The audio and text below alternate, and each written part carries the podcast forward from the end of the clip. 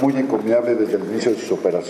operaciones, este, desde que Claudia encabezó esta, esta comisión por, varios tiempo, sus gestiones con las autoridades educativas para llevar la transparencia, el acceso a la información y la protección de datos personales a los programas de estudios de educación básica, media y superior han dado frutos después de varios años de trabajo. En este ciclo, el objetivo principal fue concretar todo el trabajo realizado en los años anteriores por la Comisión, lo que se verá reflejado en los libros de texto de los primeros años escolares de los estudiantes de todo el país. Los logros de la Comisión se verán al gran trabajo de sus integrantes, que han demostrado su firme compromiso con la labor de sus respectivos órganos garantes y con la COMAID, este, que representan, digamos, ante la COMAID.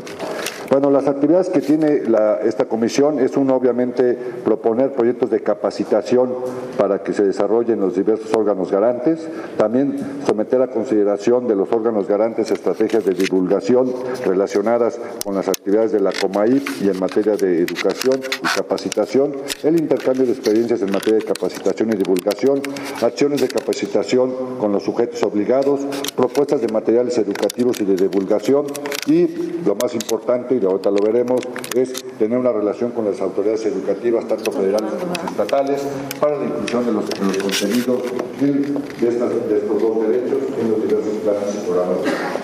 Bueno, están los integrantes de, la comisión, no lo voy a leer, y aquí se un llamado, este, somos 10 integrantes, este, de aprovecho ya no puede estar con nosotros, de la Ortiz Macías,